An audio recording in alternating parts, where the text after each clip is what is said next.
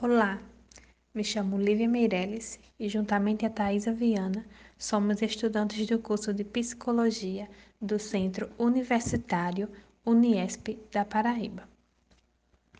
Vamos falar sobre a saúde mental e a autonomia de cuidado do sujeito usuário de álcool e outras drogas, tendo como embasamento o artigo 6 da Declaração Universal dos Direitos Humanos, que diz: Todos os indivíduos têm direito de ser, em todos os lugares, reconhecido como pessoa perante a lei. Sabe-se que esta temática é bastante complexa, devido ao preconceito e a estigma direcionado a este público. Através desse podcast, temos a ideia de esclarecer que os usuários de álcool e outras drogas, apesar de todas as questões que os envolvem, podem sim ser uma pessoa autônoma, tendo como base os direitos humanos, os quais garantem que qualquer ser humano tem direitos básicos, não importa a cultura, raça, religião, gênero, classe social ou qualquer outra questão possível que possa diferenciar os seres humanos. Nota-se que há uma necessidade de informação que se torna gritante diante da sociedade sobre este assunto. Todavia, é preciso discutir sobre a descriminalização que esses usuários sofrem e fortalecer a garantia dos direitos humanos desses indivíduos, além de combater a internação como a forma possível de tratamento.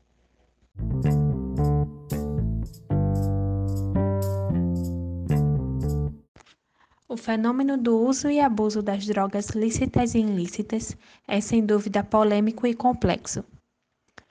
A dependência das drogas é um transtorno que prevalece a heterogeneidade, já que afeta as pessoas de diferentes maneiras, por diferentes razões, em diferentes contextos e circunstâncias. No que se refere à violência estrutural que o usuário sofre, mesmo após a busca do tratamento, que muitas vezes é feita em um CAPS-AD ou CAPS-3, a sociedade ainda tem uma imagem mais marginalizada e rotuladora sobre pessoas usuárias de álcool e outras drogas, onde esses indivíduos acabam perdendo a sua autonomia devido ao abuso de substância. Porém, como o CAPS trabalha em cima da autonomia de mudança do sujeito, todo esse paradigma criado cai por terra e fica muito mais conivente com a Declaração Universal dos Direitos Humanos.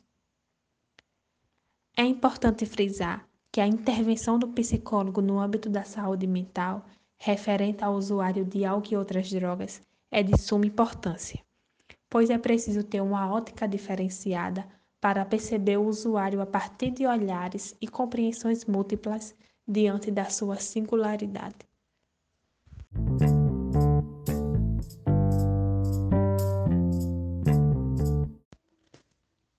Diante da temática apresentada, temos algumas orientações do Código de Ética Profissional do Psicólogo, que serve de referência para ter uma conduta correta e profissional diante dessas pessoas que buscam ajuda para vencer seus vícios.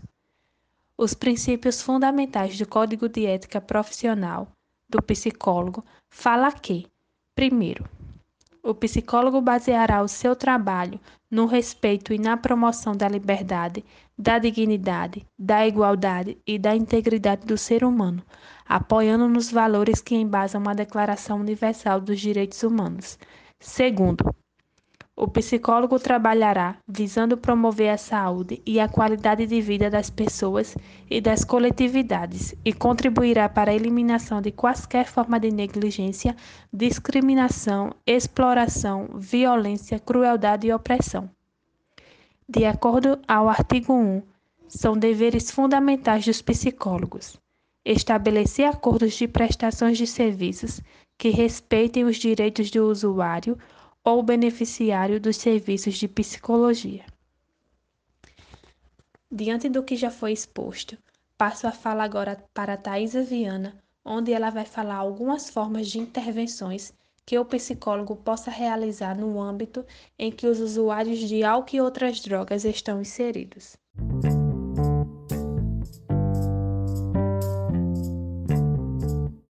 Olá, aqui quem vos fala é Thaisa Viana E dando continuidade ao que Lívia estava falando, né? Também se faz é, necessário nós trazermos aqui é, algumas soluções para essa problemática. E ao longo da nossa graduação no curso de psicologia, nós vimos que algumas intervenções no âmbito de usuários de álcool e outras drogas é, se fazem incluindo os usuários, os profissionais, os familiares desses usuários e a comunidade como um todo. E partindo dessa perspectiva, de início nós pensamos em elaborar um questionário sobre autoestigma, na qual a pessoa deverá se colocar no lugar do usuário e responder como tal. E o objetivo principal desse questionário vai ser o de conscientizar como é estar no lugar dos dependentes de álcool e outras drogas. É, outro ponto também que pode ser feito é ser realizadas campanhas de conscientização envolvendo toda a equipe do CAPS, os usuários e seus familiares. E o principal intuito vai ser falar sobre a temática de forma humanizada, na qual esse usuário pode ser acolhido de forma ampla e não apenas, apenas como um drogado. É, Sabe-se que muitos usuários eles perdem a chance de ter um tratamento devido ao grande preconceito dentro do próprio serviço de saúde e o consumo de, de álcool e outras drogas, ele não é visto como um problema de saúde, e sim como uma falha de caráter, muitas vezes. Então, para solucionar esse problema, se faz necessário que os profissionais mudem sua postura.